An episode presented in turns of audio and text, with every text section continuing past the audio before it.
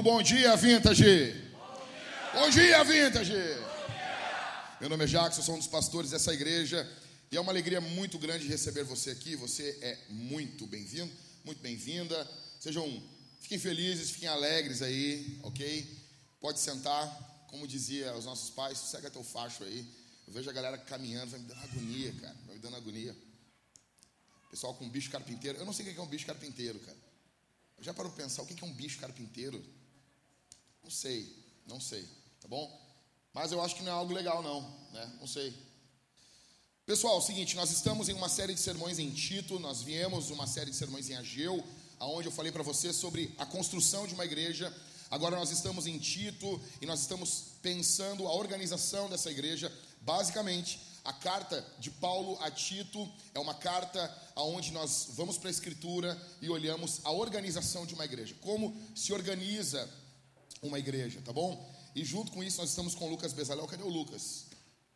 Aqui está o Lucas Bezalel, que está dando treinamento para os líderes aqui na igreja. Os líderes que estiveram ontem estão aqui? Levanta a mão aí. Foi benção ou não foi benção? Foi muito bom e eu creio que hoje vai ser melhor ainda, tá bom? Então, deixa eu explicar para vocês. Semana passada, o apóstolo Paulo explicou para a gente como que a gente organiza uma igreja. Basicamente, é a pregação do evangelho, levantamento de líderes e o confronto de falsos mestres, ok? E o título do sermão, semana passada, foi colocando uma britadeira na igreja de Jesus. Hoje, o título do sermão é esse aqui: Jesus, vamos meter uma britadeira nas famílias da igreja. Ok? Então a britadeira está ligada e nós vamos agora sacudir as coisas dentro do seu lar. Nós vamos perturbar você. Deixa eu explicar uma coisa. Eu vim aqui, hoje eu acordei de manhã para perturbar você, para perturbar, para incomodar você. Vou, a gente não faz isso aqui nunca, então nós vamos fazer hoje. Vira para o lado aí, vira para o lado de verdade, de verdade, de verdade, tá? De verdade. Se não fizer, eu vou descer aí e vou enfiar o dedo no teu olho. Vira para o lado aí e diz assim: hoje o Jack vai perturbar a nossa vida. E ele vai confrontar você com a palavra. É isso aí. Bom, vamos lá. Então, basicamente, o que nós temos aqui em Tito, eu quero que você abra a sua Bíblia em Tito, capítulo de número 2. A gente vai se debruçar do verso 1 ao verso 10, tá bom? Fica com a Bíblia aberta, não fecha a Bíblia. Tito capítulo 2, do verso 1 ao verso 10.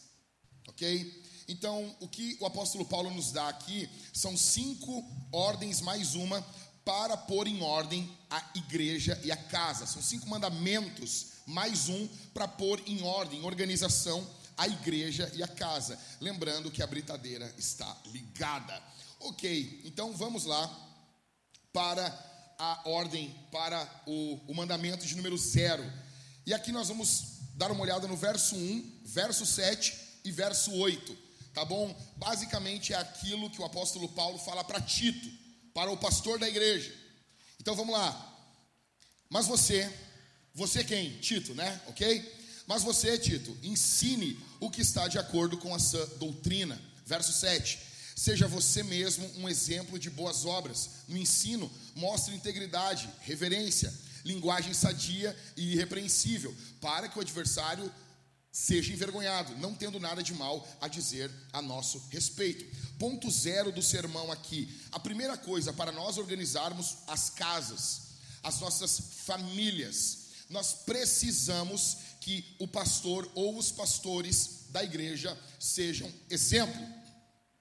Não temos, não teremos famílias organizadas, famílias sadias, congregando em igrejas onde os pastores não são exemplo.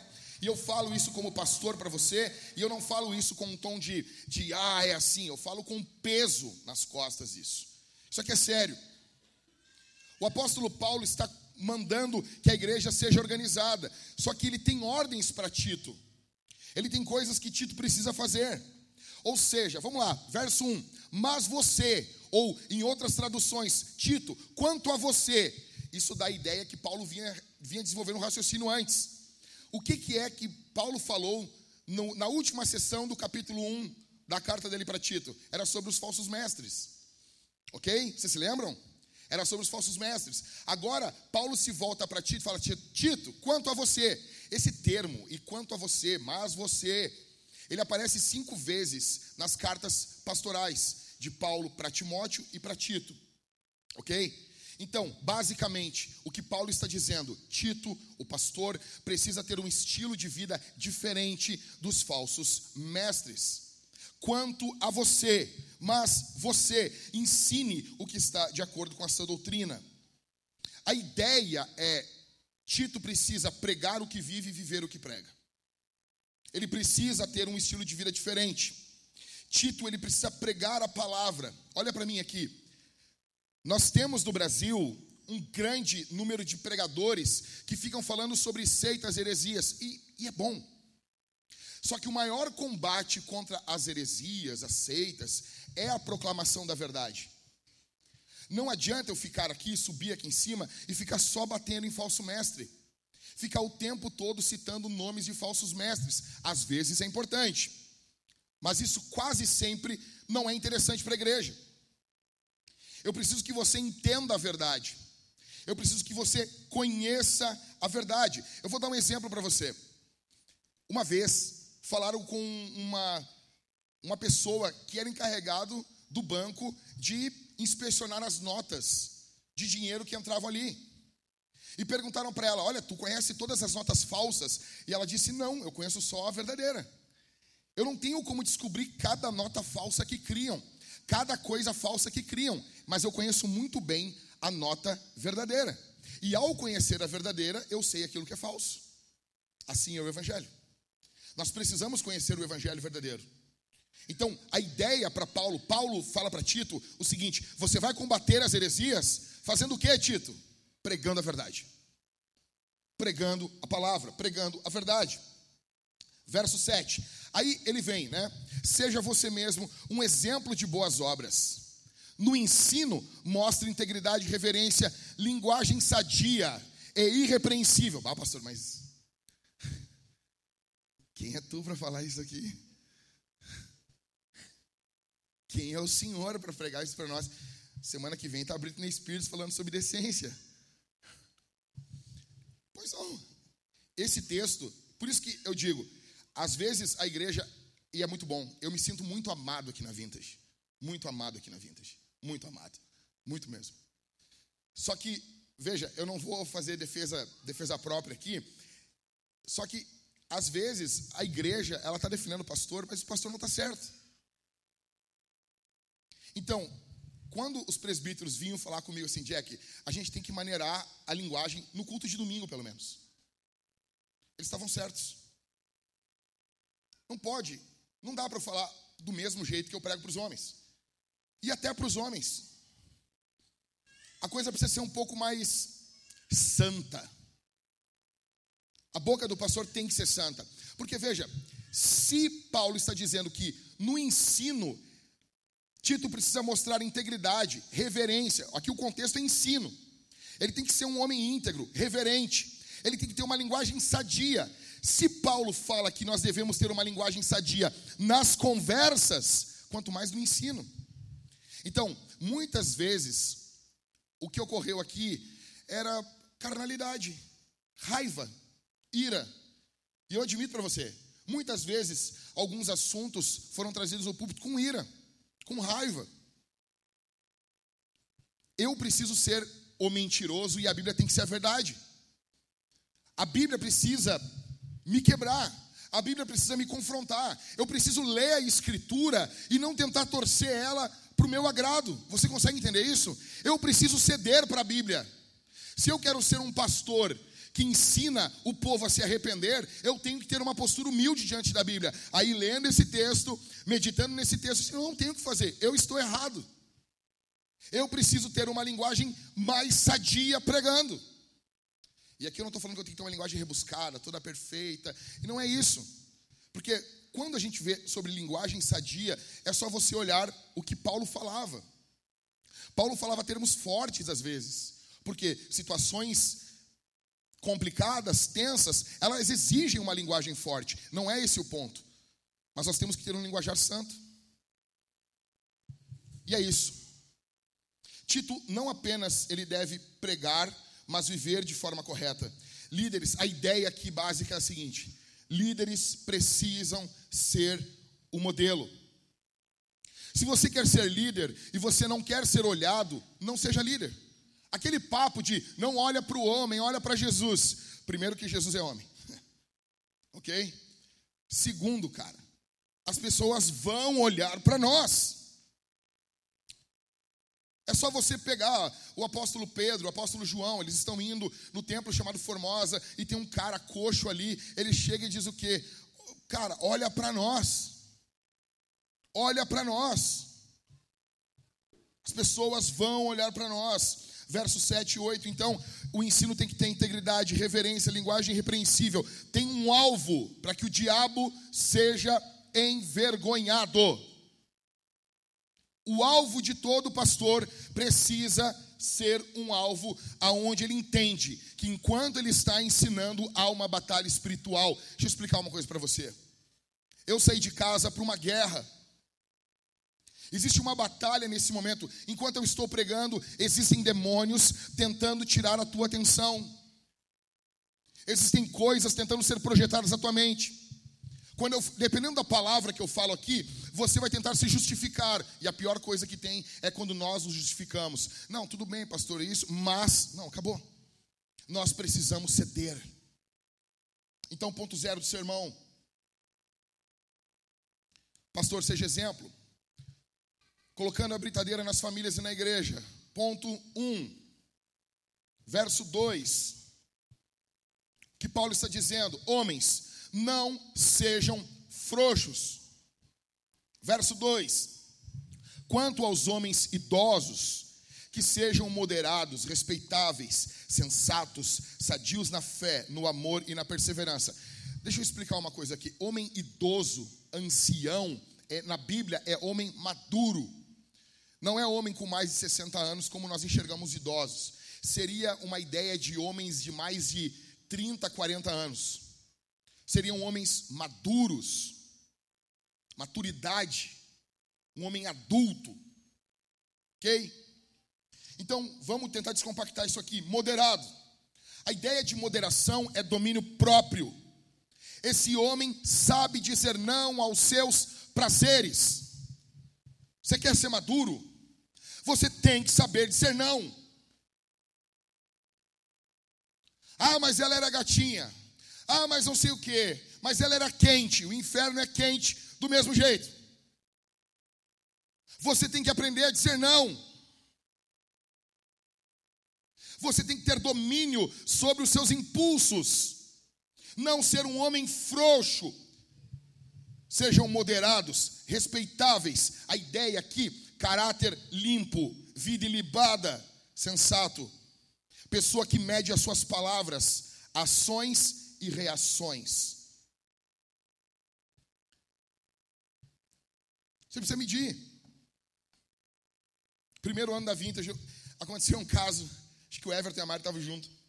Nós estávamos primeiro ano da igreja e era só caos. Só caos. E um cara que congregava na nossa igreja, cara, enfim, eu não vou nem falar o que esse cara fez. E eu, quando me contaram, eu dei um soco na parede. Cara, eu dei um soco, mas um soco na parede. Eu fiquei quase um ano com a mão doendo. Era concreto. Não faz sentido. Você não pode. Você não pode. Você precisa medir suas palavras, suas ações, suas reações. Homens, sejam sadios na fé, uma fé sadia, uma fé saudável, uma fé madura. Então, Paulo está arrumando a casa, ele está se voltando para os homens, porque as coisas começam com os homens. Não tem como nós arrumarmos uma igreja sem arrumarmos o pastor e logo depois arrumarmos os homens da igreja. Cara, você tem que aprender a fechar o teu cinto quando eu bato sobre a questão de pornografia, eu falo sobre isso aqui, e as pessoas, ah, o Jack falando sobre isso, não sei o quê. Isso é seríssimo. Nenhum inimigo vai ser vencido por você se você não vencer os seus impulsos sexuais. É normal você ter impulsos sexuais, não é normal você não os vencer. Aí Paulo se vira para as mulheres. Aí Paulo vai dizer do verso 3: Mulheres, deixem de ser amargas. Cara, Paulo ele, ele vai direto ao ponto com todo mundo. Vamos lá? Então a gente vai ler o verso 3 e um pedacinho do verso 4. Do mesmo modo, do mesmo modo, da ideia que é aquilo que eu falei para os homens e agora um pouquinho mais. Tá bom? Ah, mas veja, a Bíblia está colocando mais coisa para as mulheres. Aqui talvez, em Efésios 5 não. Então sossega aí, militante. Tá? Suvaco, suvaco peludo aí, pintado de azul. Segura aí. Entendeu? Daqui a pouco chega as mulheres com as franjinhas aqui em cima. Aqui, ó. Vamos lá, verso 3. Do mesmo modo, quanto às mulheres idosas. Mulheres idosas é o quê? Mais de 30 anos. Droga, né? A música, calma, calma. As mulheres já pegam as fogueiras. As mulheres já pegam as fogueiras. Já dizia o Sérgio Reis. Ele está sendo bíblico. Ele fala que panela velha. E daí no, no, final da música ele diz, ela tem mais de 30 anos. Pô, que droga isso, né? A vida é cruel, minha irmã. Mas é verdade, o termo idoso aqui não é, não é o mesmo idoso que a gente tem. A ideia aqui é, é maturidade. Uma mulher com mais de 30 anos, tá bom? Então, do mesmo modo quanto as mulheres maduras, ok? Calma. Que tenham conduta reverente, não sejam caluniadoras, nem escravizadas a muito vinho. Que sejam mestras do bem, a fim de instruírem as jovens recém-casadas a. Segura, tá bom? Vamos descompactar isso aqui. Bom, elas precisam ter uma conduta. reverente. A Thalita falou sobre, sobre isso para vocês, para as mulheres, aqui no Mulheres Fortes na sexta-feira. E eu vou voltar na mesma coisa, tá bom? Então, elas precisam ter conduta reverente. Procedimento, a ideia é irretocável. Uma mulher exemplar. Quem se maquiou aqui, minha irmã, antes de sair de casa hoje? Levanta a mãozinha. Quem botou um, né? Pozinho, um brilhinho, um rímel, delineador. Levanta a mão, levanta a mão aí. Bora. Bora. Olha aí, ó, vocês são tudo cliente para vocês aí, ó. Então, deixa eu explicar um negócio. Quando você vai fazer a maquiagem, você precisa, deixa eu dizer uma coisa para você. Eu não me maquio, mas eu, eu olho quem está se maquiando. Você precisa de muita luz. Porque senão, você, se você se maquiar num local pouco iluminado, quando você sair, tipo, o culto aqui na Vintage é às 11 da manhã, é no sol, entendeu? Quando você sair na rua, você vai parecer um Cullen você vai parecer um patati patatá. Alguém que tomou uma chinelada na cara. Então, você precisa de luz para ter uma maquiagem irretocável, decente, não ser uma coisa muito, sabe? Não parecer você pintar demais o olho e parecer um panda. OK? Nós não queremos pandas congregando aqui na igreja. Ah, mas isso é ofensivo. Eu falei que eu ia ofender você. OK.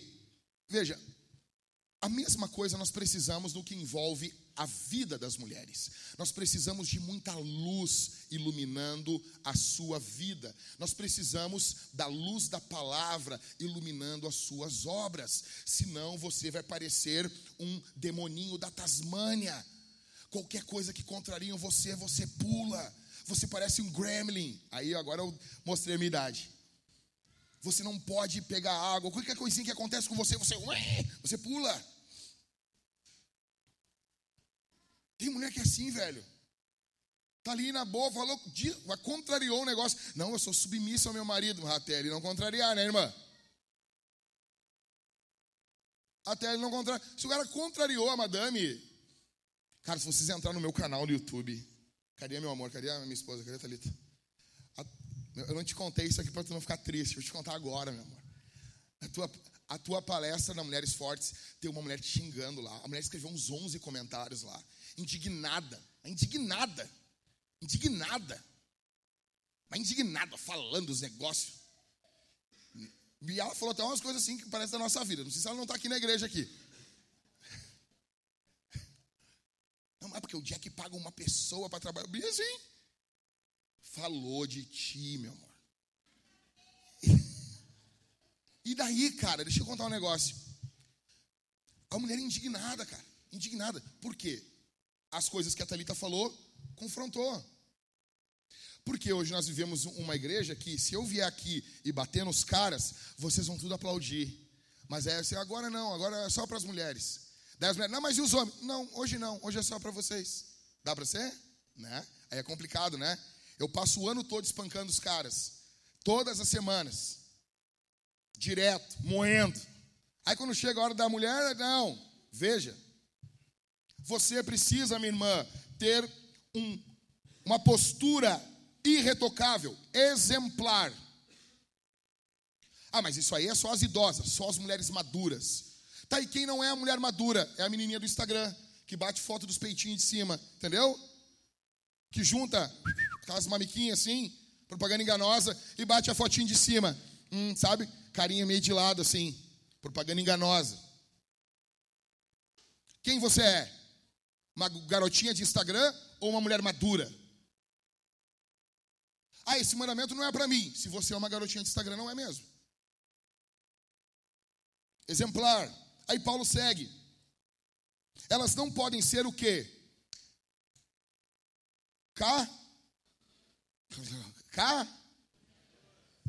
A Thalita falou para vocês qual o termo grego diz?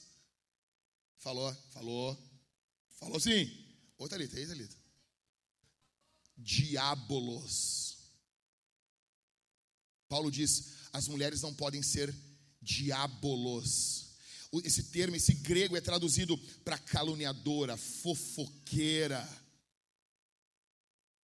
Quando você calunia, quando você tem uma, uma postura maldosa, amarga, quando você é uma mulher com maledicência, quando você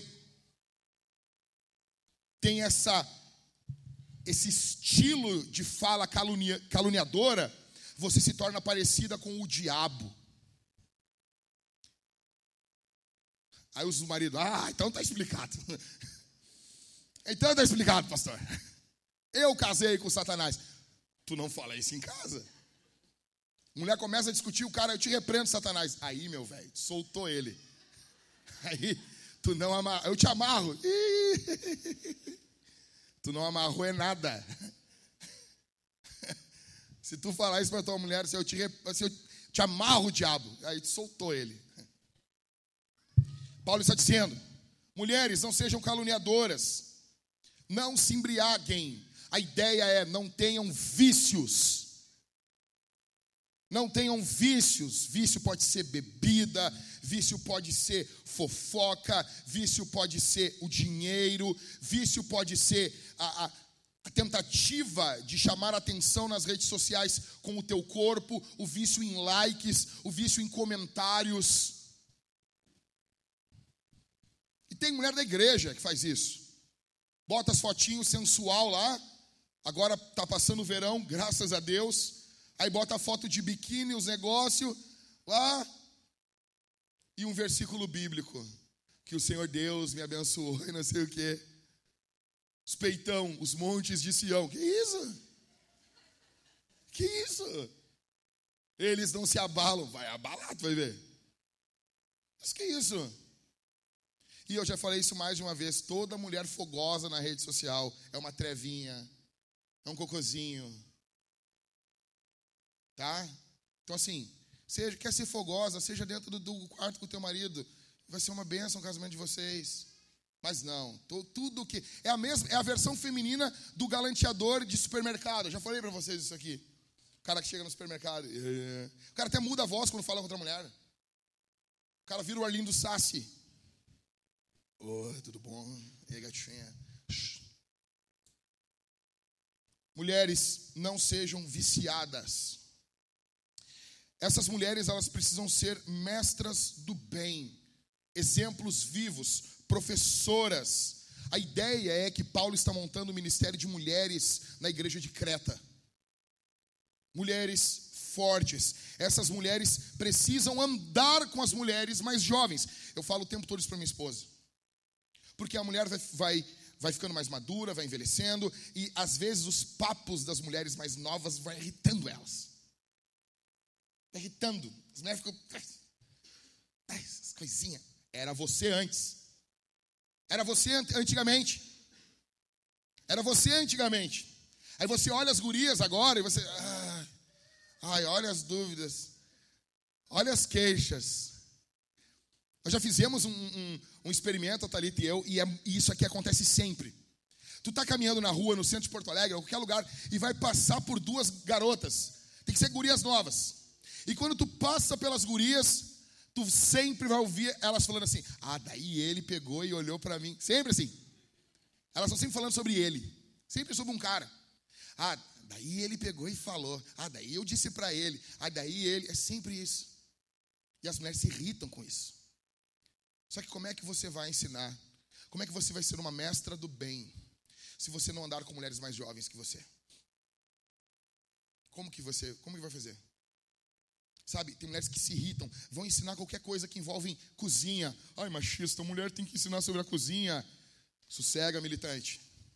Sossega. A mulher vai ensinar qualquer coisa, sabe? E a, mulher que já faz aquilo há muito tempo, ela já, já faz aquilo com rapidez. Aí tu vai ensinar, aí tu vê assim, aquela guriazinha nova, assim, sem, sabe? Até os dedos não sabe pegar uma faca, não sabe, sabe? Aí a mulher, deixa, deixa que eu faço, deixa que eu faço. Não faz assim. Não faz assim. Tenha paciência. Tenha paciência. Seja mestra do bem. Então Paulo está dizendo: mulheres maduras, não sejam amargas. Aí Paulo se vira agora para as gurias. E Paulo está dizendo o quê? Ah, eu quero bater aqui, acho que quebrei aqui o negócio. Ou oh, depois alguém dá uma olhada aqui. Ó. Tá estranho. Gurias, explodam o feminismo. É isso que Paulo está dizendo, pastor? Sim, é isso aí. Pode anotar. Continuação do verso 4 e o verso 5. As mulheres têm que ser mestras do bem, tá bom? A fim de instruírem, olha, olha aqui, vamos lá. A fim de instruírem as jovens recém-casadas a amar o marido, os filhos. Verso 5. A serem sensatas, puras, boas Lê mais alto aí. Eu, eu, só para nós ver um negócio. Boas? Não, quero só as mulheres falando isso aqui, por favor. Paulo está dizendo aqui, é Novo Testamento, porque agora antigo não vale, né? Tipo assim, é Novo Testamento, ok? Ok? Ah, olha isso, cara. Uau! O David Leonardo não vai pregar isso para vocês. A serem o quê? Paulo está falando para ser dona de casa? Não. Boas dona de casa. Ah, mas minha mulher é dona de casa. Dane-se. Ela tem que ser boa nisso. Uau. Uau. Ah, não posso ser empreendedora? Empreendedora? Pode. Mas boa tem que ser dona de casa. Uau. Que loucura isso. Ah, mas é isso mesmo na Bíblia. No grego não é diferente. Pesado isso, né? Tu pode ser o que tu quiser. Pode ser o que tu quiser. Mas tem que ser uma boa dona de casa. Se qualquer coisa que tu fizer não atrapalhar isso, seja. Ok? Dá para ser assim? Uau. Boas donas de casa. O que elas têm que ser depois disso? Vai, vai, vai, vai, vai, irmãs. Vai, fala isso para fora, assim, ó, que nem um viking. Vai. Bondosas. Sabe, não é porque é uma boa dona de casa que te dá o direito de ficar amarga no final do dia. Tem mulher que é assim, porque ela cuidou da família, porque ela fez, aconteceu, não sei o quê. Aí ela cai naqueles textinhos de Instagram, ninguém me entende, não sei o quê. Essa é a vida depois do pecado. É certo isso? Óbvio que não é certo. Assim como também é uma desgraça. O cara trabalha o dia todo, o cara chega em casa e ele só quer um sexo bem feito. E não tem e ele tem que continuar sendo um homem de Deus, honrando a sua esposa. Ele não tem desculpa para trair essa mulher. É o ideal? Não é o ideal, homem. Eu queria que você trabalhasse, chegasse em casa, botasse as crianças a dormir, tomasse um vinho com a sua esposa, ouvisse a minha playlist do Spotify, músicas para fazer bebê, e você enlouquecesse até as duas da manhã. Mas às vezes a vida não vai ser assim e está tudo bem. A mesma coisa na versão feminina disso. Às vezes você vai cuidar dos seus filhos, você vai amar o seu marido, você vai ser uma boa dona de casa e haverão dias que você não vai ser reconhecida por isso. E para de sentir pena de você. Seja madura. Vamos voltar aqui então, que eu estou gostando de falar disso aqui. Boa dona de casa. Elas têm que ser bondosas. Depois de ser dona de casa, ela é bondosa ainda. Só que isso aqui, isso aqui é antinatural nos dias de hoje. Aí depois de tudo isso, Paulo dá-lhe mais uma ainda. Pau! Quê? Puxa vida. Ó, dá para não casar. Por isso que tu tem que escolher bem aqui com quem tu te casa. Porque esse cara tu vai te submeter a ele. E aí? Sujeitas ao que tipo de marido? Marido crente? Hã?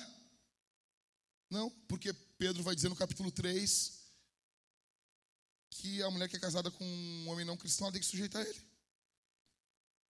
Existem duas coisas que excluem a submissão da mulher: violência, abuso. O marido vai mandar você pecar, ou o marido vai mandar algo que atenta contra a tua integridade física. O marido é violento.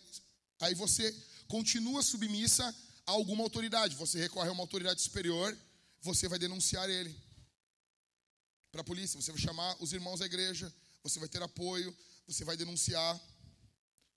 Mas muitos casos não é assim. Submete-se ao seu marido. Aí Paulo dá um motivo para tudo isso. Para quê? Mulheres, come here. Para o quê? Ou seja, quando você queima o feijão, as pessoas falam mal do evangelho. Quando você não é uma boa dona de casa, as pessoas vão falar mal do Evangelho. Não, no primeiro momento talvez não, mas no, o fruto da sua família é fruto de uma boa dona de casa. E isso é totalmente anti, anticultural falar isso aqui. É por isso que nós. Ah, mas o homem não pode fazer nada de casa, vai cair o, o, os testículos dele. Linguagem sadia, tá? Vai cair? Não vai. Ele pode fazer? Deve fazer. Mas aí ele está ajudando a mulher. Da mesma forma, quando a mulher trabalha fora, não é função dela, mas ela pode. E quando ela estiver fazendo isso, ela está ajudando o homem. Ok? Então, eu, a cultura hoje, quando você fala, meu marido me ajudou em casa, ela se irrita com esse termo ajudou. Não, ele não ajudou, é, é função dele. Não. O marido faz, pode e deve fazer. Mas quando ele faz, ele está ajudando a sua mulher. A mulher pode trabalhar fora, óbvio, mas quando ela faz isso, ela está ajudando o seu marido. Porque a função da provisão é do homem. O apóstolo Paulo fala que o homem alimenta a sua mulher. Efésios capítulo 5. Porque Cristo alimenta a igreja. A igreja não provê para Cristo. Só que isso é antinatural nos dias de hoje. E quem pode suportar isso aqui? Sem ter um ah, e mas, e mas, mas uma vírgula. Ok? Essas mulheres precisam ser bondosas. Mulher, quer fazer teologia? Começa aqui. Ah, eu quero ser uma mulher bíblica. Tito 2 para você. Eu quero ser uma mulher da escritura. Faça teologia começando aqui leia, estude, se debruce, escreva, ensine, começando aqui. Dá para ser assim? Dá para ser pura, ter uma mente pura, ter um coração puro, ser uma boa dona de casa, não ociosa, que cuida do lar. E aqui já vai uma vírgula para os homens aqui. Eu fico louco quando o cara diz: a minha mulher não trabalha a minha mulher só fica em casa. Tu é um vagabundo, cara. O trabalho de uma dona de casa, ele é, ele é muito parecido com o trabalho pastoral. Eu estava falando com o Lucas ontem. O trabalho da dona de casa não acaba nunca. Nunca. Sempre tem um troço para fazer. Sempre tem, cara. A mulher está trabalhando, velho. E é por isso que o salário que o, que o machinho consegue fora não é dele, é do casal. Mulheres que trabalham em casa, eu sei que tem mulheres que trabalham fora, mas minha aplicação aqui agora é para essas mulheres que trabalham em casa. Você está trabalhando. O salário não é do homem, o salário é do casal. A mulher tem que ter acesso a esse dinheiro. Ela não pode ficar mendigando para comprar uma lingerie, velho. Aí vai comprar um, um. Eu sou da época do mods, desculpa aí, tá? Desculpa aí, mas vai mods mesmo. Qual é o outro nome? O nome certo é o. Absorvente. Lá com abas protetoras. Tinha as propagandas, né? As mulheres se abraçando, assim, né? A mulher tem que mendigar pra pegar um negócio desse, velho. Aí o cara, bah, mas eu comprei mês passado. Pô!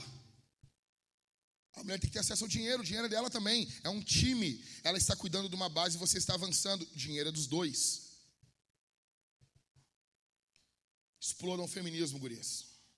Aí Paulo segue.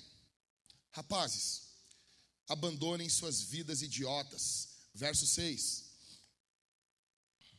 Do mesmo modo, quanto aos mais jovens, exorte-os para que em todas as coisas sejam moderados. O que Paulo está falando aqui? Homens precisam ter um padrão elevado de vida, não como um idiota. Entendendo, velho, deixa eu dizer uma coisa para você aqui. Todas as vezes que a Bíblia fala sobre a igreja se submeter aos pastores, como Hebreus capítulo 13, 1 Timóteo capítulo 5, eu tremo. Porque se a Bíblia, se a Bíblia diz que os irmãos precisam se submeter aos seus líderes, cara, os líderes vão ser cobrados disso. Não é um privilégio ter pessoas se submetendo a você. Toda vez que você tem alguém que se submete a você, você deveria tremer. Eu tenho na minha casa três filhas de Deus que se submetem a mim, a minha esposa e as minhas duas filhas. Velho, isso é sério demais. E todas as vezes que eu tenho que pedir perdão para minha mulher, eu faço isso rápido, rápido. Por quê? Porque ela é filha de Deus. E deixa eu dizer uma coisa. Se eu visse um camarada tratando mal as minhas filhas, eu ia caçar esse cara. Eu ia caçar esse cara. Podia ser filho de alguém aqui, qualquer coisa. As minhas filhas, se algum dia os caras dizem assim: ah, o pastor na entrada da igreja ele deu um soco na boca de um guri, porque o guri pegou e agarrou uma filha dele. Ah, mas filha de pastor não é mole, né, pastor? Dane-se, é minha filha. Eu vou defender a minha filha. Tu imagina Deus Deus tem as filhas dele, velho. E vem você com um corpo maior, com uma voz mais grave, e você pressiona, esmaga essa mulher. Responsabilidade se uma filha de Deus se submete a você, existe uma responsabilidade monstruosa nos seus ombros. Precisamos ter uma vida dominada pelo Espírito Santo para ter pessoas se submetendo a nós. Nós precisamos ser cheios do Espírito Santo. Eu preciso fazer com que o trabalho da minha esposa de ser submissa a mim seja o mais leve possível para ela. Eu preciso ajudar ela com que isso seja prazeroso para ela. Nem sempre vai ser, mas eu preciso ajudar a minha esposa. Eu preciso ter uma liderança graciosa. Às vezes o Jack não tem. E o que eu faço, assim no momento que eu noto que eu fui estúpido, eu vou até minha esposa e digo assim: me perdoa, me perdoa, eu fui idiota, me perdoa. Perdão, meu amor. Essa semana aconteceu isso. Essa semana. Estava lá em casa. Acho que a Jéssica estava lá em casa lá. E eu estava trabalhando. E eu ouvi lá de cima a Bebel para! Para! Gritou três vezes para. E eu estou na minha sala. Estava trabalhando. E eu desci. Liguei para a Thalita, ela não atendeu. Daí eu já. Ah, é tão bom ligar para a esposa ela não atender, né? Eu já me imaginei quebrando o celular dela, causando trauma, desgraça, assim, tantas vezes. Só que daí eu invoco o meu pastor interior. Ok? Foi só uma tentação e eu nunca fiz isso. Aí eu liguei, ela não atendeu, como sempre. Né? Aí eu desci. Aí eu desci lá embaixo e disse, amor, a Isabel tá gritando, para, não sei, o que está acontecendo? Aí ela, não, eu fui ali, não sei o que. Daí eu disse, pô, amor.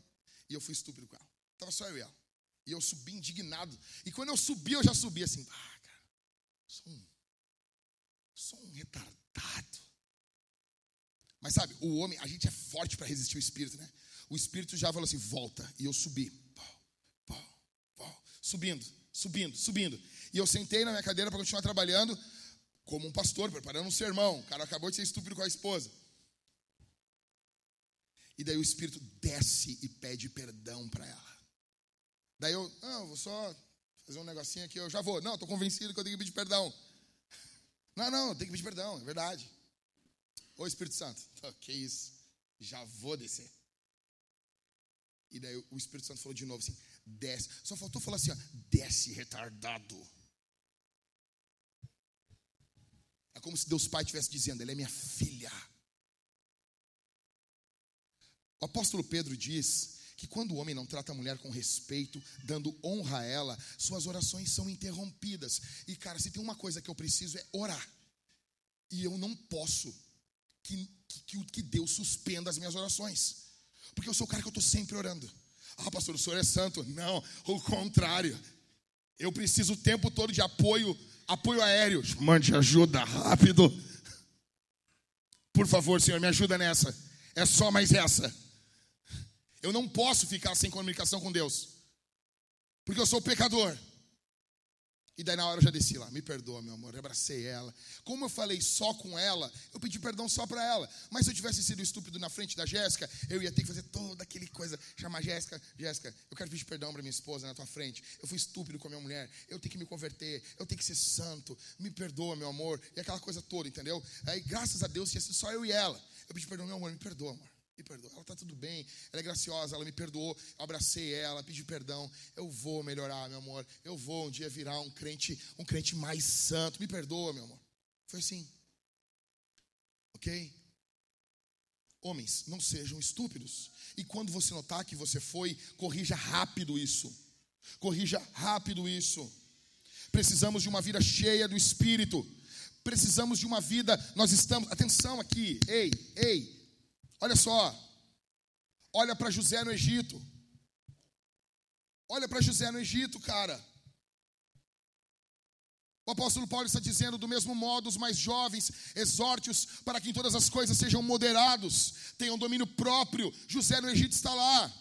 A mulher de, de Potifar, o marido não está presente, a cama é cheirosa, ela é bonita, coxas torneadas, está, fala uma fala suave ninguém vai ficar sabendo. Ele precisa vencer as coxas da mulher de seu chefe. Daniel na Babilônia. Seja moderado, Daniel. Não tem pastor perto, não tem líder de GC perto, não tem profeta, não tem ninguém perto. Daniel está sozinho na Babilônia. O que, que era a Babilônia, Jack? A Babilônia, digamos, é uma Las Vegas. Tudo que você fazia na Babilônia ficava na Babilônia. Só que os olhos de Deus estão na Babilônia também. E a Bíblia diz no capítulo 1 de Daniel: E Daniel assentou firmemente no seu coração não se contaminar com as finas, com os finos manjares, as iguarias do rei. Seja moderado, domínio próprio. Estevão, um jovem, cara. Qual é o primeiro mártir da igreja? É um jovem, é um garoto. Ele pregou o primeiro sermão dele e foi apedrejado. Esse é o nível que nós esperamos dos moços aqui da igreja. As pessoas falam, bah, vocês pegam muito pesado com os rapazes e seremos mais pesados ainda. Você não foi chamado para ser um imbecil.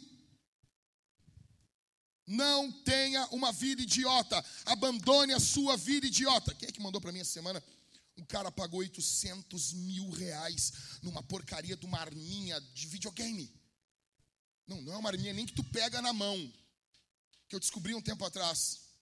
Que os caras têm as espadinhas no jogo e eles, eles pagam o dinheiro pelas espadinhas dos bonequinhos.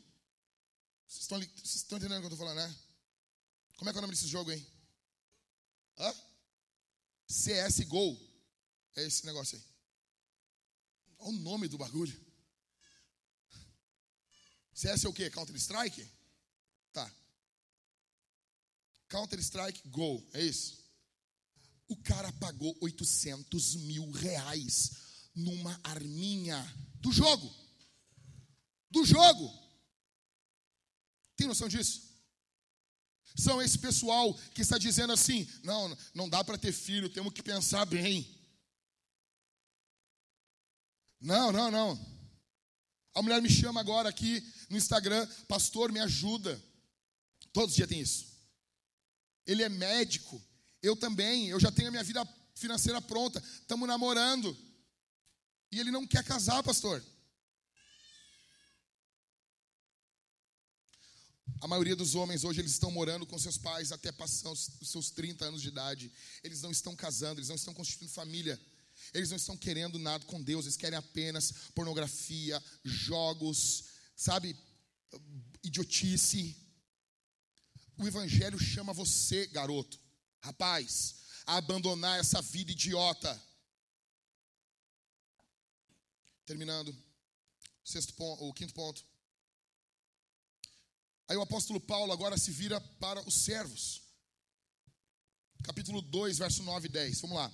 Quanto aos servos, que sejam em tudo obedientes ao seu Senhor, dando-lhe motivo de satisfação, que não sejam respondões, nem furtem, mas que deem prova de toda a fidelidade, a fim de que em todas as coisas manifestem a beleza da doutrina de Deus, nosso Salvador. Esses servos aqui, eles eram escravos no primeiro século. Mas a escravidão do primeiro século não é igual à nossa, tá bom? Já expliquei para vocês isso na série de Efésios. Nem por isso estamos defendendo essa escravidão do primeiro século. Não é isso. Mas nós podemos aplicar esse texto sim para funcionários. Por quê? Se isso era cobrado de um servo no primeiro século, um funcionário, ele pode muito bem, muito bem, em primeiro lugar, ser obediente. Você pode obedecer seu chefe. Seu chefe mandou você pecar? Não. Mandou você mentir, no caso, né? Não. Seu chefe mandou você fazer alguma coisa que atenta contra a tua integridade física? Não, então obedece, cara. Segundo, um bom servo, verso 9, ele traz satisfação ao seu Senhor. Como que você trabalha para alguém do qual você inveja? Eu vejo pessoas com inveja dos seus chefes. É, porque meu chefe trocou de carro. Ruim vai ser quando ele não trocar que ele troque de carro. Uma irmã chegou para mim uma vez e disse assim: Não, porque minha chefe está indo para Paris. Aí eu disse: É, quando ela tinha 17 anos, ela estava fazendo xerox dos livros na URGS e tu estava grávida. Ah, não. Na cara não, pastor. Tu estava transando com 17 anos. Ela estava ali. Graças a Deus que ela fez a faculdade e ela trabalha e tem trabalho para ti. E ruim vai ser o dia que ela chegar para ti, ah, não, vamos viajar esse ano, a coisa tá apertada. E tu tem que querer que teu chefe tenha o melhor, porque o teu trabalho está garantido. Em terceiro, esse servo, ele não é rebelde. Verso 9 ele não é respondão, Paulo está dizendo. Por quê? Porque nossas palavras expressam nosso coração. Você pode discordar do seu chefe tranquilo, mas você faz isso com respeito, cara. Só que a nossa geração tem dificuldade com autoridade. Nós temos dificuldade com autoridade, cara. Tudo é relacionamento. Nós precisamos de um relacionamento. Fala isso pro policial. O cara chegar assim, mão na parede. Não, eu quero um relacionamento. Pum! Para com isso, rapaz. Quero relacionamento com ninguém. Não é relacionamento. Para, tu chegou aqui ontem. Quer ter um relacionamento. Ih, rapaz, um, um cara barbudo assim. Quer ter relacionamento com o pastor. Ih, rapaz. Vai te deitar, ô Jaguara. Nós precisamos de um relacionamento. Não seja respondão. Em quarto, Não seja desonesto, não roube. Dá para tu não roubar? Dá para tu não roubar o teu chefe? Mas eu não roubo. Tu manda currículo da, do, do computador da empresa, cara. Tu é um canalha. Tu é um ladrãozinho. Ladrãozinho.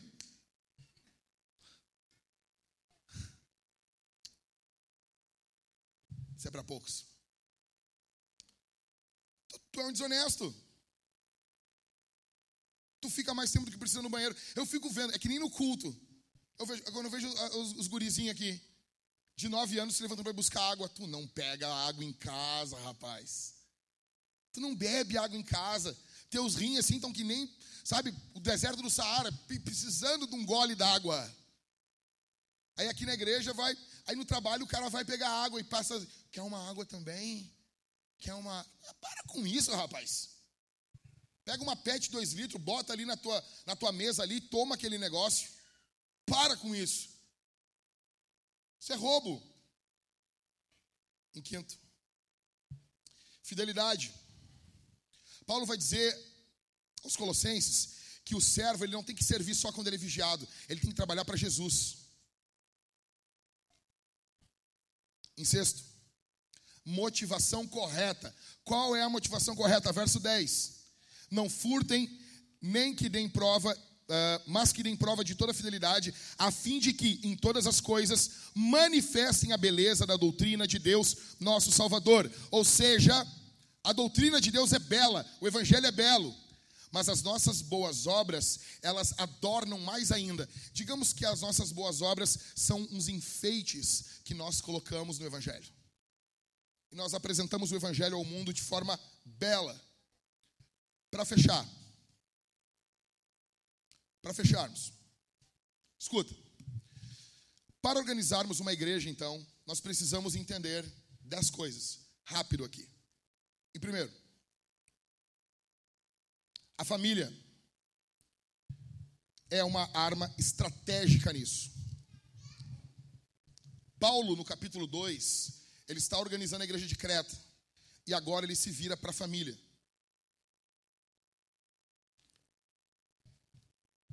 Nós precisamos nos focar em nossa família.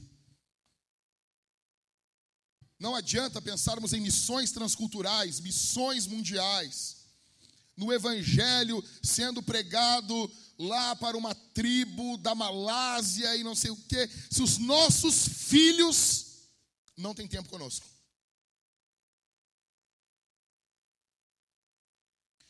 A família é a arma estratégica de Deus para a organização da igreja. É clichê, mas vale. Famílias fortes, igreja forte. Nós não teremos a vintage forte se dentro da sua casa você for uma mulherzinha de Instagram e você, homenzinho, for um fraquinho derrotado pela pornografia. Não teremos. Se os seus filhos não tiverem tempo bom com vocês. E vamos parar com essa coisa de tempo de qualidade. Tempo de qualidade. Tem que ter quantidade também. Ah, não, o nosso casamento é muito bom. Nós temos tempo de qualidade. Daí faz o sexo de 30 segundos. Mas foi uma qualidade, pastor. Foram 30 segundos. Ah. Para com essa coisa de tempo de qualidade. Tem que ter quantidade também, cara. Ok? Não, eu tenho três minutos de qualidade com meu filho brincando no sofá. Sabe, esses carinhas de Instagram ficam falando, a gente fica repetindo isso. Ah, porque não adianta você estar com seu filho com muito tempo e não prestando atenção, é preferível ter um tempo menor em que você presta atenção. Não, não, é preferível ter os dois. Ter um tempo maior e prestando atenção. Ok? Em segundo,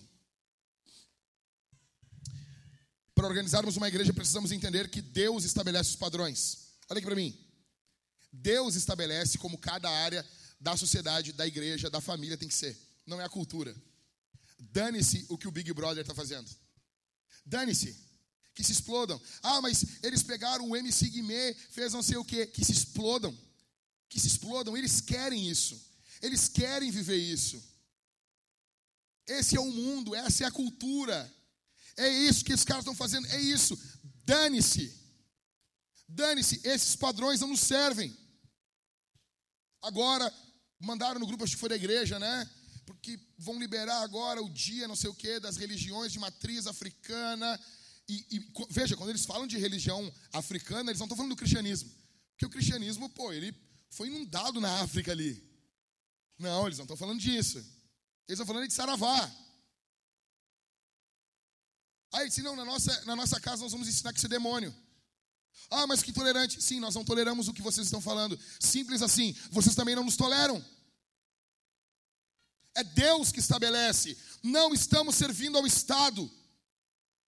Não estamos servindo ao Estado. O Estado não é o nosso Deus. É Deus que estabelece os padrões.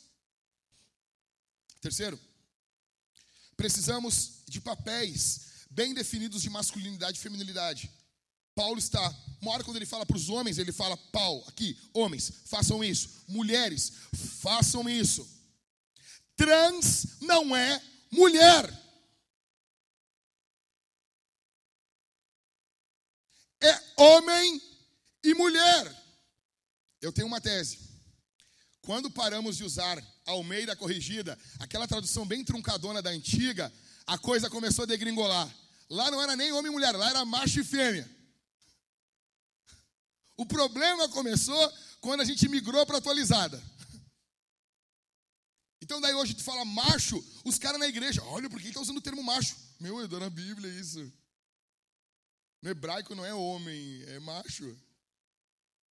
É fêmea. Te ofendeu aí? E Deus criou o quê? Macho e fêmea. XY, XX. Assim. Dá para falar isso aí? Dá para falar isso? Precisamos de papéis bem definidos. É por isso que existe roupa de homem, roupa de mulher, cabelo de homem, cabelo de mulher. Ai, não gosto de barba. Então não use, irmã.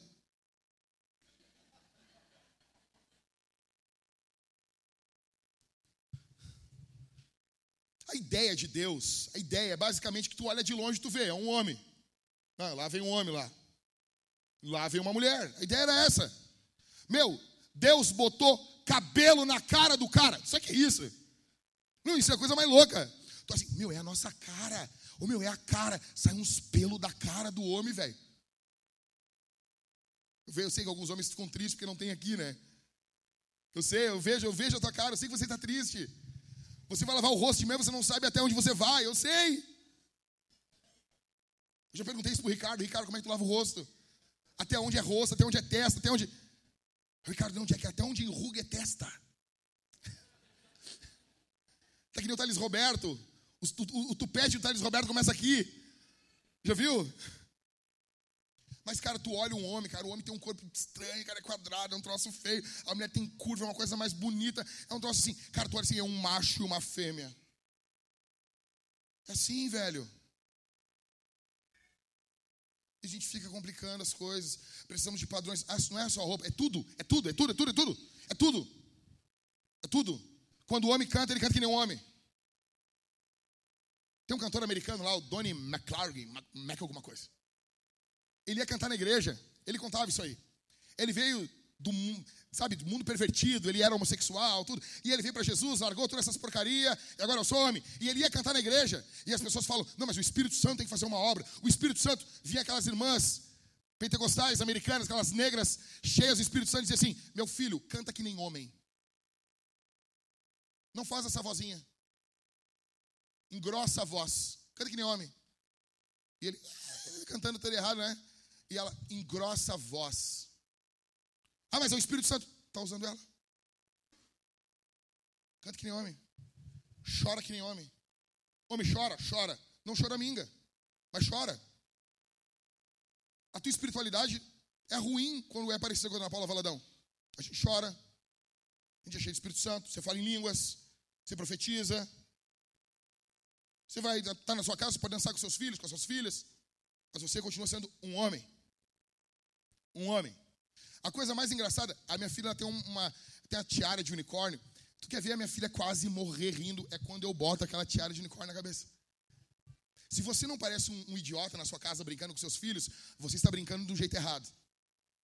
Quando eu boto aquela tiara de unicórnio, a minha filha assim, ela começa a rir. Ela começa a rir, assim, papai, tá muito feio, papai. Tá engraçado. Ela fala assim. Por quê? Porque é um homem botando uma tiara de unicórnio. É estranho, esquisito para ela. Crianças precisam ser criadas sem muitos tons de cinza. Crianças, até formar, elas precisam ter preto e branco, certo e errado. Ah, mas o mundo não é assim. Não, mas tu está formando o caráter delas. Você confunde uma criança quando você expõe as crianças a outro tipo de coisa. Tiraram meu retorno aqui, ó. Não vem falando não.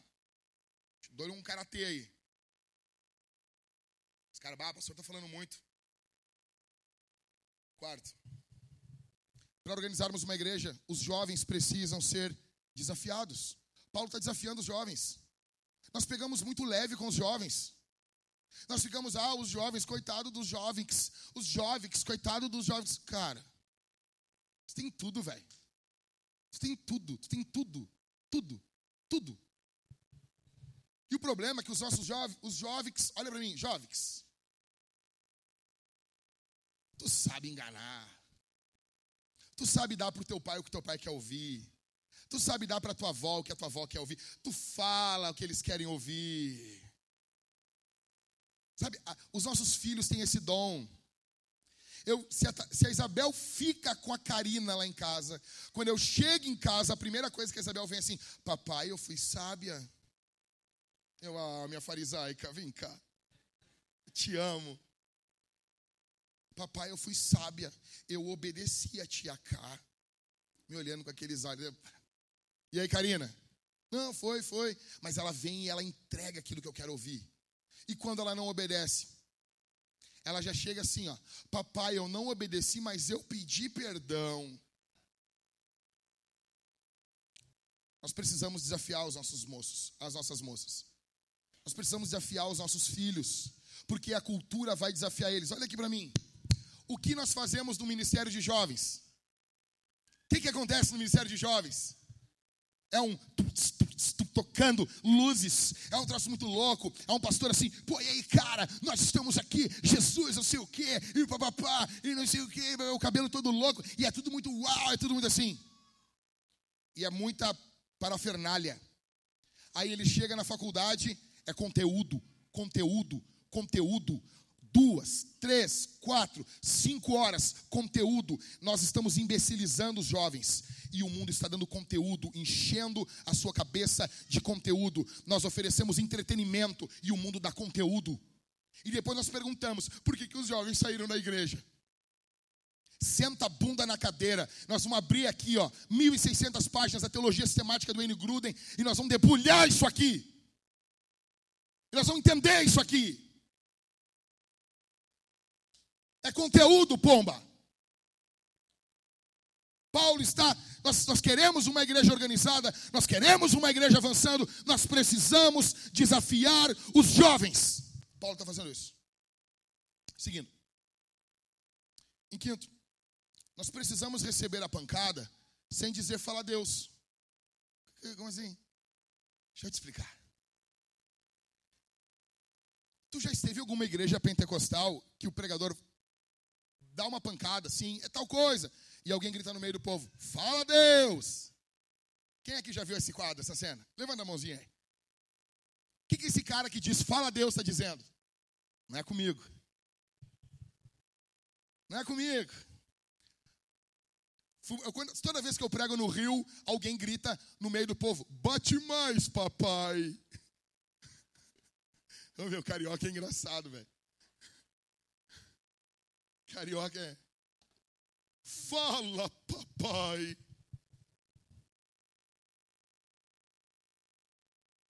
Nós precisamos receber a pancada sem dizer fala Deus. O que, que, é isso? Nós precisamos receber a exortação sem pensar no outro. Mano, me dá mais retorno aqui que está baixando a full aqui. Nós precisamos receber a pancada, receber, porque Paulo, ele, ele, ele vai batendo aqui, Tito 2. E não é tu, tu não ouve o negócio e pensa no outro. Ah, isso aqui, Fulano tinha que estar. Tá, não é tu, é para ti. É para mim. É para nós. Tu vê, tá, pega todo mundo aqui. Pega o pastor, pega os homens, pega as mulheres. Pega, pega os jovens, tá tudo aqui para nós. A pancada, todo mundo apanhou aqui. Não tem fala Deus. Não, ele está falando, cara. E está todo mundo apanhando junto aqui. Ok? Sexto. Estou acabando, tá? Estou no finzinho. Segura mais um pouquinho comigo aí. Sexto. Precisamos nos preocupar com a missionalidade da igreja. Verso 5, verso 8 e verso 10. Paulo vai se preocupar sempre com os perdidos. Para que a palavra de Deus não seja difamada. Para que o, o, o evangelho seja adornado. Para que o inimigo não tenha algo para falar contra nós. Então nós precisamos, queremos uma igreja organizada, nós precisamos nos preocupar com a fama da igreja também. Precisamos nos preocupar com as nossas contas e honrar o nosso nome. Precisamos nos preocupar com isso também. Sétimo, precisamos ser uma igreja plural. Veja, Paulo, ele está mandando a carta para essa igreja de Creta. Nessa igreja de Creta tem homem, tem mulher, tem jovem, tem moça. Ou seja, ela não é uma igreja de tatuado. Ela não é uma igreja de jovem. Ah, mas a igreja lá é uma igreja jovem. Ela tem criança, ela tem mulheres, ela tem adultos. A ideia da igreja é que nós venhamos conviver juntos. Eu pergunto para você: você anda com pessoas mais velhas do que você? Você anda com pessoas mais jovens do que você? Ou não? Ou você anda só com gente da tua faixa etária? Ficou louco isso aí.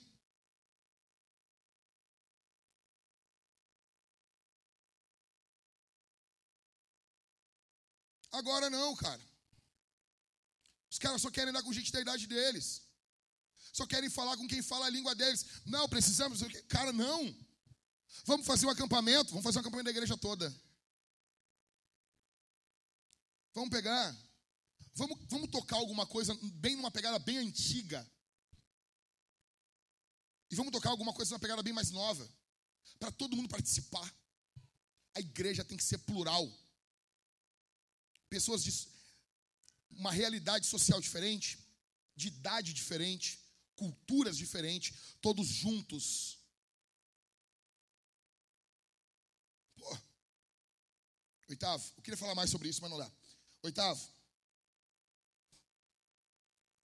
precisamos, é, para organizarmos uma igreja, precisamos entender que existe uma oposição estratégica da liderança nisso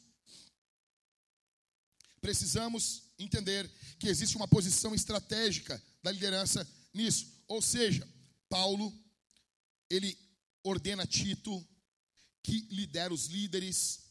Os líderes, eles precisam estar como numa valsa. Eu danço mal pra caramba. Quase todos os dias lá em casa, eu ligo o som e eu danço com as minhas filhas. E, cara, a Maria quase morre rindo. Porque eu danço mal. A Thalita já dança bem, veio do interior acostumado a dançar musical JM. Botou uma bandinha lá em casa, cara, a Thalita. E toda vez que eu vou dançar com a Thalita, eu piso no pé dela, imagina? Cara, eu tô magro, né, cara? Nem é tão ruim assim. Mas a liderança tem que ser como uma valsa. Você precisa ser e conduzindo, cara. O apóstolo Paulo tem uma posição estratégica aqui. Tito tem outra posição estratégica. Eles não estão fazendo tudo a mesma coisa. Cada líder compõe uma parte. Cada um faz uma parte. Um líder cuida aqui, o outro cuida aqui, os presbíteros cuidam aqui. E nono, precisamos de uma revolução política. Uh, perdão, não precisamos. Não precisamos de uma revolução política, tanto quanto precisamos de bons servos. Isso aqui é muito louco. Passamos pela eleição agora. E foi uma loucura. Por que, que a vintage passou tranquilo? Porque não teve política no púlpito. A política é importante? É importante. Beber água é importante? Nem por isso eu falo todos os domingos. Beba 30 ml de água por quilo corporal. Eu não fico falando isso. Mas é importante. Beba água. Beba água, é importante. Você faz xixi no box quando você está tomando banho? Como assim, pastor? É, isso economiza água. Importante? Não, não é importante, não pode. Vai ter uma discussão sobre isso. Ou seja, isso não é uma coisa para tratar no púlpito. Entendeu? Ou seja, a política é importante? É importante. Você pode ensinar ela biblicamente, mas ela não pode pautar o culto. Por que, que nós não botamos políticos aqui em cima? Por que, que no prédio antigo eu corria atrás, parecia um louco? Eu corria atrás daquele cara expulsando aquele pessoal lá. Vocês se lembram? Veio o pessoal, veio lá, o, o, e daí veio as mulheres. Não, porque a lei deixa eu entregar o, os panfletos na frente da igreja, a lei permite. Eu disse, mas eu vou assumir o púlpito, eu vou dizer para ninguém pegar esses, esses panfletos. E ninguém vai pegar. E o cara veio do outro lado e eu saí correndo atrás do cara. E o cara é o vereador aqui. O vereador, pastor de uma igreja aqui. O cara queria só vir na nossa igreja para entregar panfleto.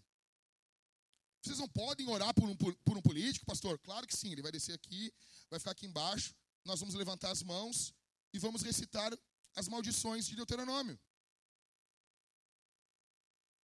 E vamos invocar as maldições de Deus sobre a vida dele e as bênçãos. Se ele for um ímpio, que todas as maldições descritas nesse livro caiam sobre a vida dele. E com um sorriso meio psicopata, assim. Sabe assim, aquelas tribo Amish americanas, assim? Que caiam as maldições, papai. Daí eles não querem. Daí eles não querem. Agora, Paulo não está querendo uma revolução política. Paulo está querendo uma revolução de dentro para fora. Ele está falando, servos, obedeçam seus senhores. Aí não dá, né? É mais fácil ficar na frente do quartel, né? Vai dizer. Ficar na frente do quartel lá, gritar é mais fácil, né? Ah, pastor, tu acha errado? Não, não acho. Só acho estúpido. Mudou alguma coisa? Primeiro de tudo que nós tínhamos aqui, ó, gente, atenção aqui, ó. Tô terminando. Nós tínhamos gente aqui na Vintage que eram militares jovens. Eu nunca que eu ia pedir para aquele cara me salvar.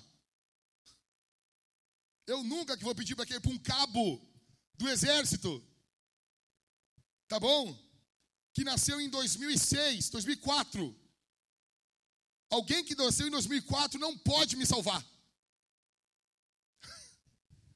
O cara, o cara não viu a Copa de 2002. Ele tem 58 quilos, ele não vai salvar você. Adiantou alguma coisa? Por que, que nenhum dos homens da Vintage foi para lá? Porque nós tivemos homens fortes. Eu expliquei para os caras o que vai acontecer se o Bolsonaro ganhar e o que vai acontecer se o Lula ganhar. Está acontecendo tudo que eu falei para vocês. Exatamente. Tudo. Vai piorar nisso, vai acontecer isso, aquilo, aquilo, outro. Assim. E a vida vai seguir. E a vida vai seguir.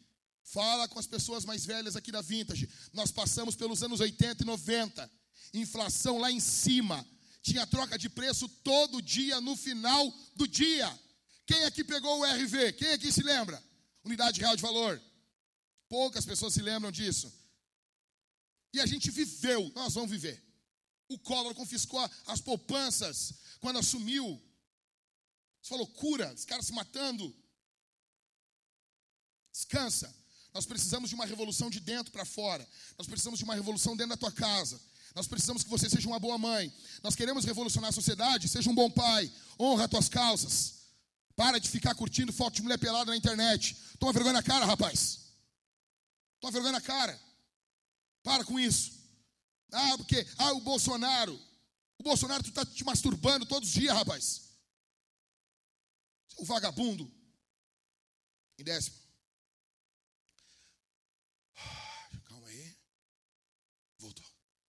Para encerrarmos, irmãos.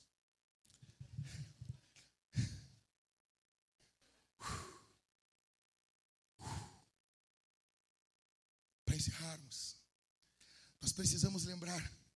Por que eu escrevo esses esboços assim, né? Que Jesus é belo, não tem nada a ver com o que eu estava falando agora, né? Vamos lá. Nós precisamos lembrar que Jesus é belo e precisa ser comunicado. Nós não teremos como plantar uma igreja, organizar essa igreja, se Cristo não for o alvo, se Jesus não for o centro, se em todos os cultos, ei, ei, ei, ei, ei, ele falou, façam isso em memória de mim. Por que, que nós tomamos a ceia todos os cultos? há 10 anos, todos os cultos, ceia, todos os cultos, todos os cultos, pastor, ceia, não vai enjoar. Cara, tem pregação todo culto, tem louvor todo culto, tem oração todo culto, é normal, é ceia todo culto, que nem tem atos. Porque se amos todos os cultos. O Senhor Jesus falou: façam isso em memória de. Memória de? Se Ele mandou a gente lembrar, é porque a gente esquece.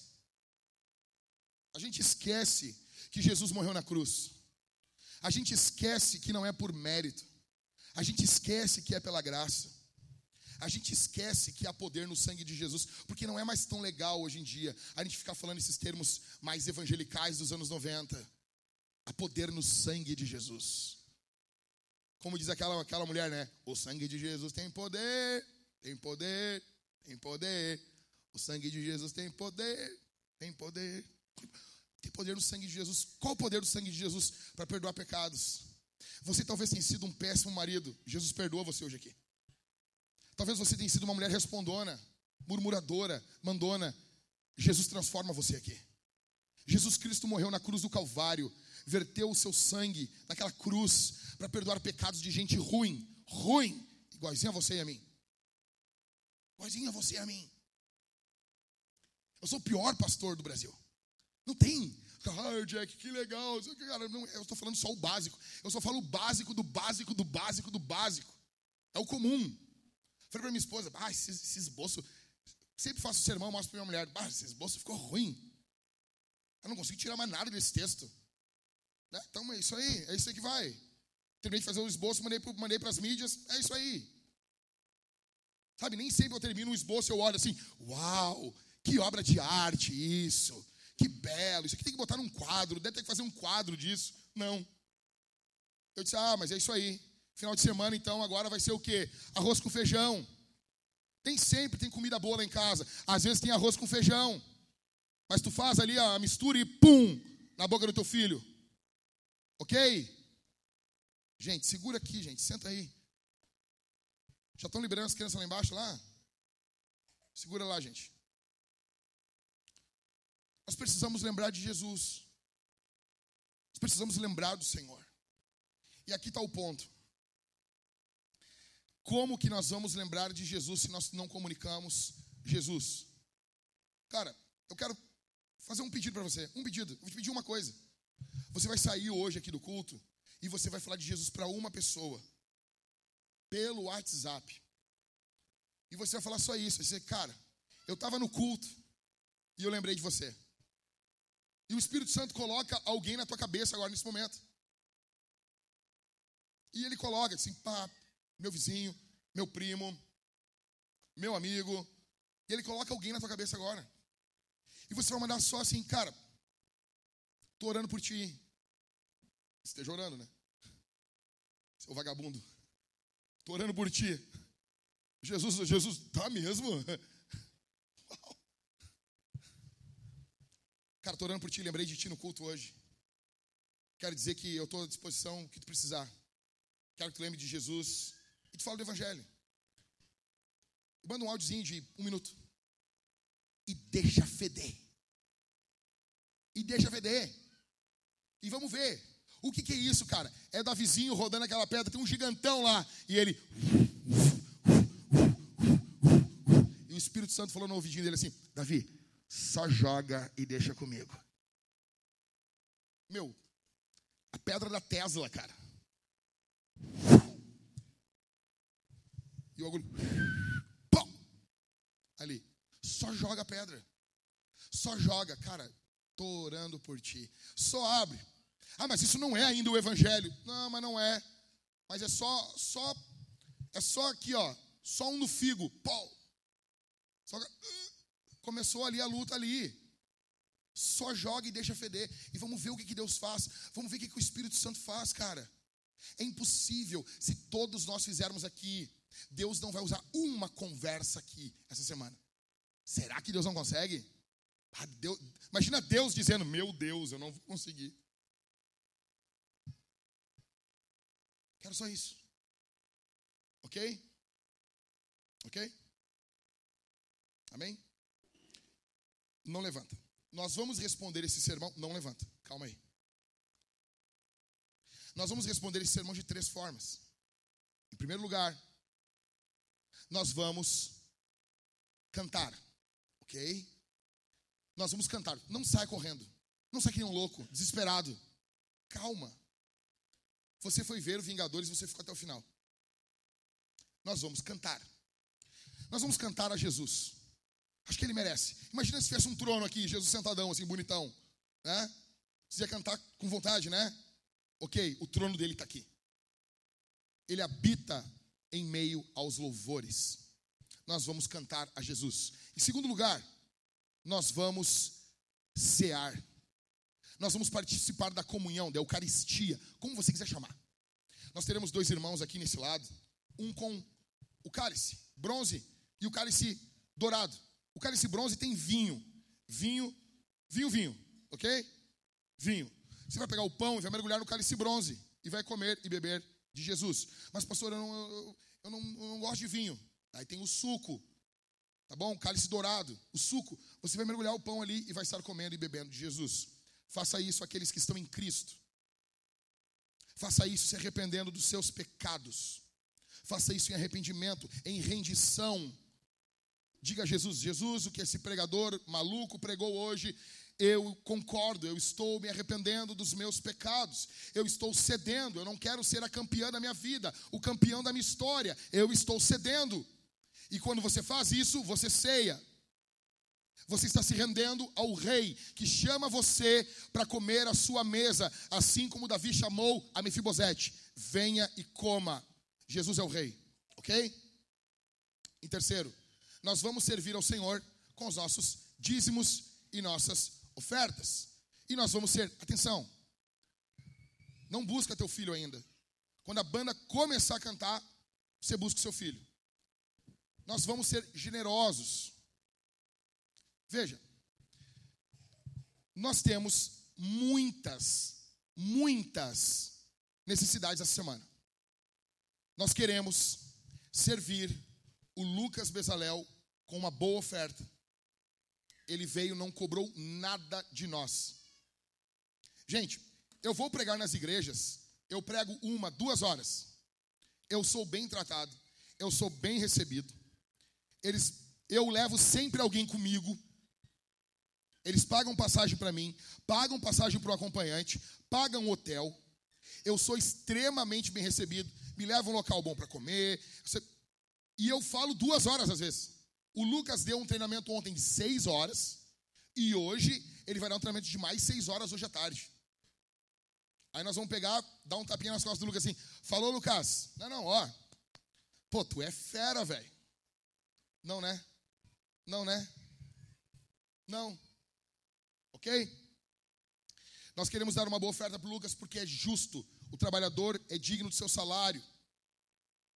Tá bom? Nós temos algumas contas pesadas para pagarmos essa semana. Isso passa por todos. Cara, me contaram essa semana. Cara, é uns negócios assim que eu fico louco. Aí você entende, como é que o pastor não vai botar, bater com a cabeça na parede, assim, enlouquecer? Cara, enquanto nós temos irmãos que estão se matando para que a obra de Deus avance, nós temos do outro lado gente que em um ano de igreja, tendo condições, ofertou 20 reais. No ano todo. 20 reais. Não foi 20 reais por mês, foi 20 reais dado durante todo o ano. Como que nós vamos plantar a igreja desse jeito? Como que nós vamos avançar desse jeito? Sejamos honestos. Ah, mas eu não quero ser uma universal. Não, mas para com, a, com essa loucura mental. Sejamos honestos. As coisas custam o preço que elas custam. Se você quer comprar um carro, você precisa de um carro, precisamos de uma Kombi. Uma Kombi com um motorzinho de Fox, vai gastar uma boa, no mínimo 60 mil. Tudo está caro hoje as coisas custam esse valor. Nós temos, por exemplo, nós não precisávamos estar passando calor hoje aqui. Nós temos dois ar-condicionados horríveis ligados e está dando uma quebradinha na temperatura. Nós temos mais três ar-condicionados para ligar e nós não temos grana para instalação. Não temos. Está lá embaixo. Tudo, as coisas custam dinheiro, cara. O que envolve igreja é tudo, é tudo mil. É uma loucura, é tudo mil, tantos mil. Sabe, a coisa já começa no mil. Cara, não, não, não custa nada 50 pila. É assim, é a vida. É a vida. É a vida. E isso passa pela tua generosidade. Só que, olha aqui, essa não é a principal motivação para você ofertar. A principal, olha para mim aqui, Champs. A principal motivação para você ofertar e dizimar é Cristo. É Cristo, cara. Seja generoso. A generosidade ela tem que dar aquela dorzinha assim, ó. Eu, eu cara, tu vai ficando, tu vai ficando viciado nessa adrenalina, adrenalina, adrenalina nessa pequena adrenalina. Você vai ficando viciado nisso. A melhor coisa que tem, cara, é Deus te olhando e tu tem tanto de dinheiro assim, ó. Ah, pastor, como é que sabe isso? Eu passo por isso. Não pensa que pastor não passa por isso, cara. Igualzinho, igualzinho. Ok? E a minha casa está sempre cheia de gente. Então, assim, hoje, às vezes chega um irmão na internet, pastor, eu estou tirando uma oferta de mil reais. Eu, eu fico feliz. Só que mil reais, eu já olho para minha casa, aquele bando de devorador chegando na minha casa. Parece que eu não dou o dízimo há 10 anos. E chegando todos os gafanhotos de Malaquias. Não, os irmãos que vão lá em casa são os gafanhotos de Malaquias. Eu abro a porta e entra aquele monte de gafanhoto, assim, sabe? E eu vejo assim os mil reais subindo assim, fuf.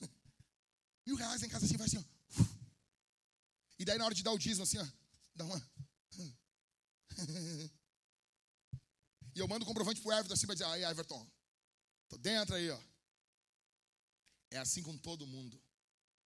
É assim com todo mundo. Só que é bom. É bom quando você confia em Jesus. Quando você é generoso, você confia em Jesus. Sabe? Quero contar um testemunho bem rápido aqui. Eu estava lá em casa. E tinha um irmão que foi lá em casa, não vou dizer o nome dele. E o Senhor Jesus mandou dar 200 reais para ele.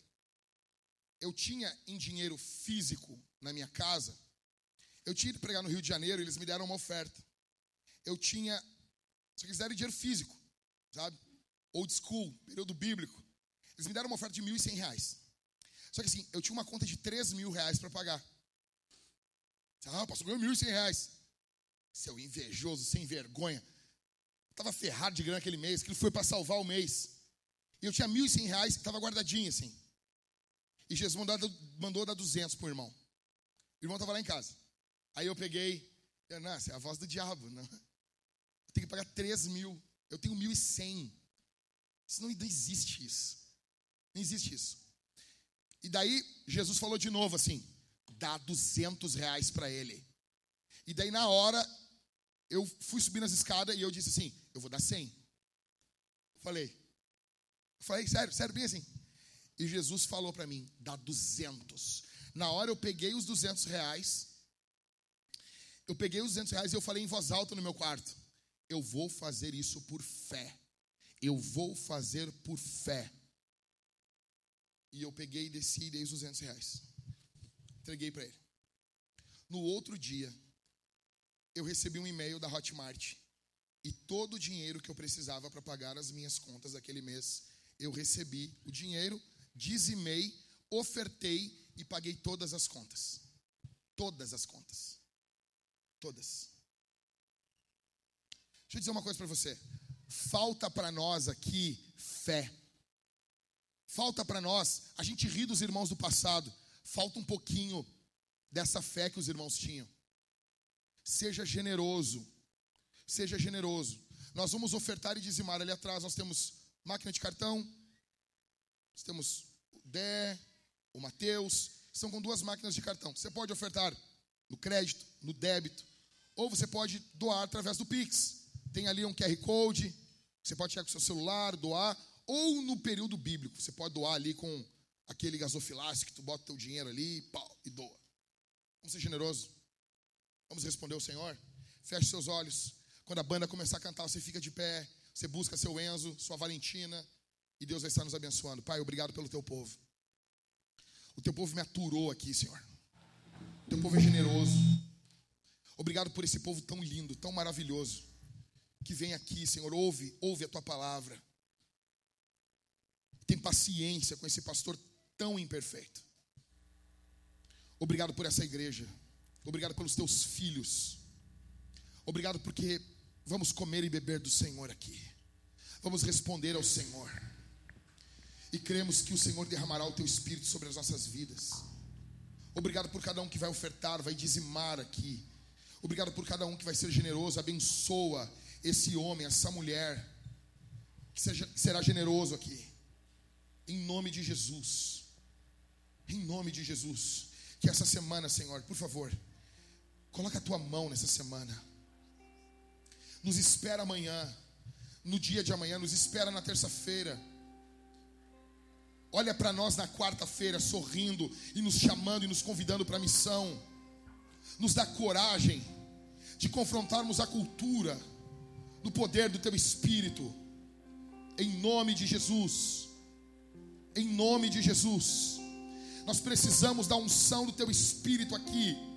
Nós precisamos da tua glória, da tua graça aqui para criarmos famílias fortes. Ajuda esse homem que está aqui a vencer a pornografia, a vencer os desejos do seu coração, a vencer os desejos imundos da sua carne. Esse homem que sinceramente recorre ao Senhor aqui e ora e pede e clama, ajuda essa mulher aqui, Senhor, a não se curvar à cultura podre e imunda que nós temos no mundo hoje. Ajuda essa mulher a ser uma mulher como Sara, como Rebeca, como as mulheres que adornavam o evangelho no mundo antigo, em nome de Jesus. Nos faz aqui, Senhor, uma igreja bíblica, cheia dos dons, cheia do teu espírito, transbordando para a cidade, em nome de Jesus. Que o teu espírito desça aqui, distribuindo dons, distribuindo chamados, distribuindo, Senhor, aquilo que te apraz. Vem sobre nós, Divino Espírito, vem sobre nós, vem sobre nós, derrama a tua graça, tua unção, em nome de Jesus. Levante suas mãos e clame a Ele. Levante suas mãos e peça a Ele. Levante suas mãos e diga: Vem sobre nós, Espírito.